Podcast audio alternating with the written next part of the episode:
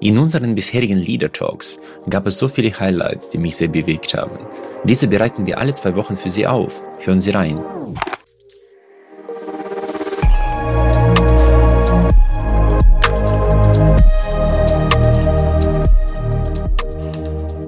Und äh, wenn ich jetzt Ihre geschichtliche Entwicklung äh, mit betrachte und mich jetzt an Ihren Artikel aus dem Jahr 68 erinnere, äh, Mord an Unmöglichem, Sie haben ja eigentlich Verzicht als ihren, als ihr Markenzeichen irgendwann etabliert mit Verzichtsalpinismus. Richtig. Also mein wirtschaftlicher Erfolg hat mit Verzicht zu tun. Ich habe eine erste Expedition mitgemacht, da war ich nicht äh, Leiter, ich war nur Mitglied, habe einen kleinen Teil selber finanziert. Die Expedition hat im heutigen Geldwert vielleicht eine halbe Million Euro gekostet, 18 Teilnehmer, wir hatten neun Tonnen Ausrüstung. Man muss sich vorstellen, was das kostet, diese Menge ja, überhaupt an den Fuß des Berges zu bringen. Also mit ähm, einem Lastwagen, dann mit Jeeps und am Ende mit Trägern, Kolonnen von Trägern, die ins Basislager marschierten. Und das dann am Berg oben zu nutzen. Mhm. Auch noch Tonnen an Material. Ich habe ja acht Jahre später den gleichen Berg bestiegen, allein und hatte alles in allem 60 Kilogramm und gekostet hat mich das Ganze 5000 Dollar. Und Ihnen wurde aber dabei auch gesagt, dass das unmöglich ist und was die vielleicht auch gereizt hat.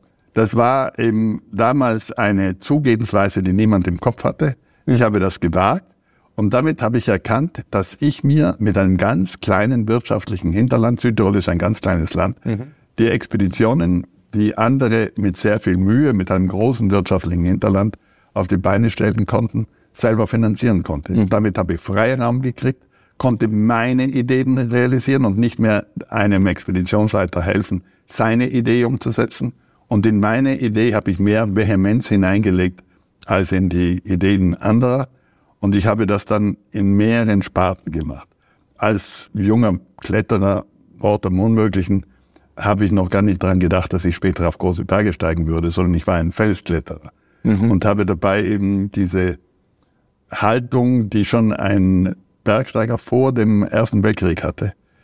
Immer weniger Material und nicht immer mehr Material. Mhm. Das Weglassen vom Palast, den Rucksack kleiner machen, macht schneller. Wenn ich schneller bin, brauche ich weniger Material und weniger Tage am Berg. Bei der Antarktis-Durchquerung war das der Schlüssel je mehr ich mitnehme, umso langsamer werde ich. Klar, das und muss dann man muss ich sehen noch können noch. und dann muss ich noch mehr mitnehmen, weil ich ja wieder langsamer werde und am Ende geht das nicht mehr auf. Mhm. Das heißt, ich muss das Minimum an Ausrüstung mitnehmen, darf aber nichts vergessen, nichts weglassen, was es notwendig braucht. Und nur in diesem Schlüssel war es möglich, die Antarktis zu überqueren. Die erste Durchquerung fand mit Technologie statt in den 50er Jahren. Die Expedition hat sicherlich 50 Millionen gekostet, Dollar, mit Kettenfahrzeugen. Wir haben ja riesige Kettenfahrzeuge, panzerähnliche Kettenfahrzeuge gehabt.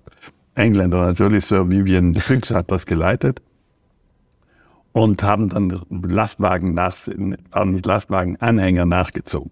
Mhm. Und haben gleich lang gebraucht wie wir. Und wir haben die Schlitten selber gezogen. Zu zweit, ja? Zu zweit. Ja. Aber wir hatten natürlich nicht einen, einen einen Kasten, wo wir schlafen konnten. Wir hatten ein Zelt. Mhm. Wenn das Zelt zerrissen wäre, dann wären wir gestorben.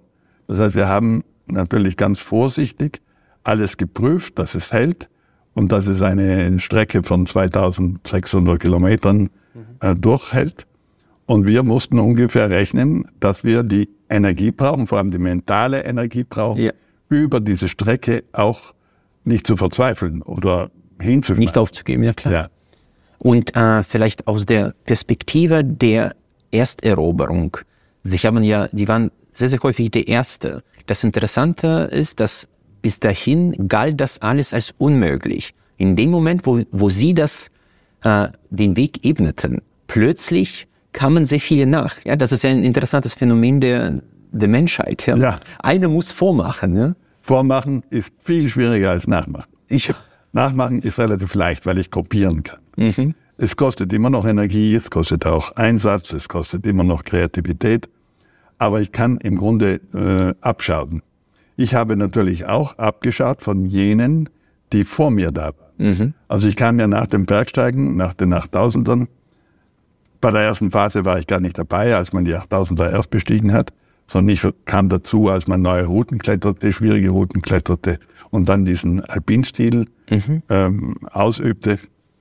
Aber bei der Antarktis zum Beispiel war die große Zeit um die Jahrhundertwende 1899 mhm. bis 1920.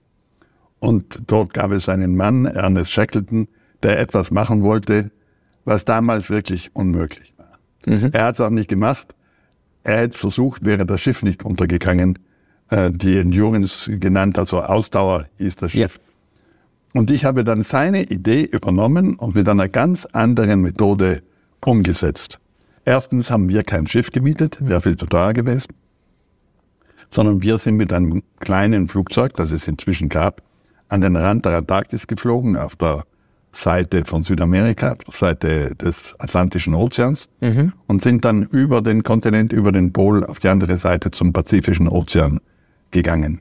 Genauso wie es so wie Vivian Fuchs in den 50er Jahren mit den Kettenfahrzeugen getan hat. Mhm. Aber Shackleton wollte das mit Hunden machen. Und mhm. zwar von beiden Seiten. Er hatte sich eine Gruppe entgegenkommen lassen von der neuseeländischen Seite und wollte vom Weddellmeer bis zum Pol und dann weiter auf die andere Seite kommen. Mhm. Er hat die eigentliche Expedition nicht angefangen, weil sein Schiff im Weddellmeer von den Eisschollen zerdrückt wurde. Okay. Und die Selbstrettung dauerte zwei Jahre und ist die Heldengeschichte schlecht. Ja, ja. Selbstrettung, die haben sich selbst gerettet. Die waren schon aufgegeben. Natürlich wollten wir nicht so weit gehen, dass wir gerettet werden müssen. Aber im Grunde habe ich seine Idee eins zu eins, nur mit einer ganz anderen Logistik. Mhm. Und, und andere Technik auch. Ja. Andere Technik mit, mit minimaler Ausrüstung durchgeführt. Aber dann in dem Kontext, was mich sehr beeindruckt hat, Sie waren, glaube ich, sehr, sehr stark von Paul Preuß beeinflusst worden. Ja. Und Paul Preuß hat äh, diesen sehr, sehr Grundsatz geprägt, das Können ist des Dürfens Maß. Ja. Das, das, dieser Satz ist allerdings von Ludwig Burtscheller, wissen wir inzwischen. Okay. Preuß hat ihn übernommen und immer wieder zitiert und hat ihn bekannter gemacht. Mhm. Also dieser Satz gilt für das ganze Leben. Das Können ist des Dürfens Maß. Und beim Bergsteigen ist das eben eine Frage um Leben und Tod. Mhm. Ich muss a priori wissen, wo klettere ich? Bin ich den Schwierigkeiten, die ich an dieser Linie begegnen werde, gewachsen? kann ich die Gefahren, die da sind, erkennen und ihnen ausweichen?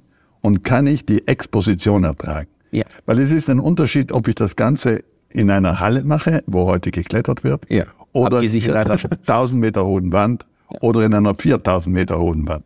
Das ist ein ganz großer Unterschied. Die Exposition ist der Schlüssel für die Herausforderung. Ohne Exposition ist das Ganze ein Spiel. Mhm. Oder heute ein Sport, ein großartiger Sport. Das Klettern in der Halle ist ein erfolgreicher Sport geworden, ist olympisch geworden, wird Weltmeisterschaften geben, gibt es schon. Das Höhenbergsteigen ist etwas ganz anderes. Das kann nur in der Natur stattfinden. Aber das ist zu einer touristischen äh, Aktivität geworden. Da wird alles präpariert.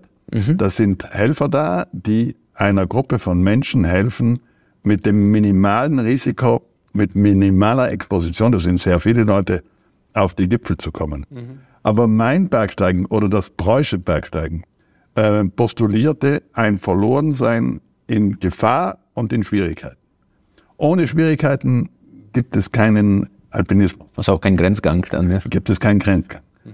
Ohne Gefahren ist die Natur eben nicht. Die Natur ist alle Tage neu, die ist kreativ, die Natur macht keine Fehler, die ist absichtslos, aber sie ist Brutal. in sich ja hart und hemmungslos. Hemmungslos ist sie nicht, weil das wäre eine Emotion, das hat die Natur nicht.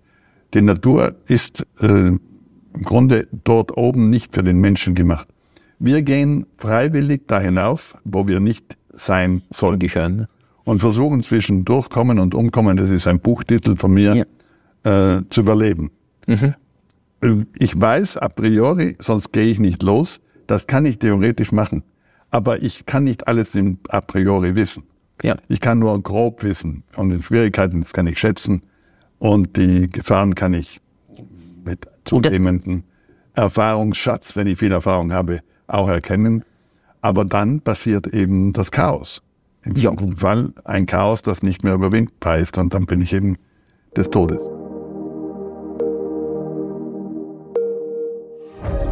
Da Sie diese Impulse bis zum Ende gehört haben, kann ich Ihnen auch den gesamten Leader Talk empfehlen. Den direkten Link dazu finden Sie in den Show Notes. Folgen Sie uns gerne, damit Sie auch in Zukunft keine Impulse verpassen. Mich sehr, dass Sie auch diese Folge bis zum Ende gehört haben. Wir investieren viele Ressourcen und Leidenschaft, um diesen Podcast möglich zu machen. Sie würden uns sehr helfen, wenn Sie dem Podcast folgen und vielleicht auch bewerten würden. Ich danke Ihnen im Voraus. Ich freue mich auf unser Wiederhören.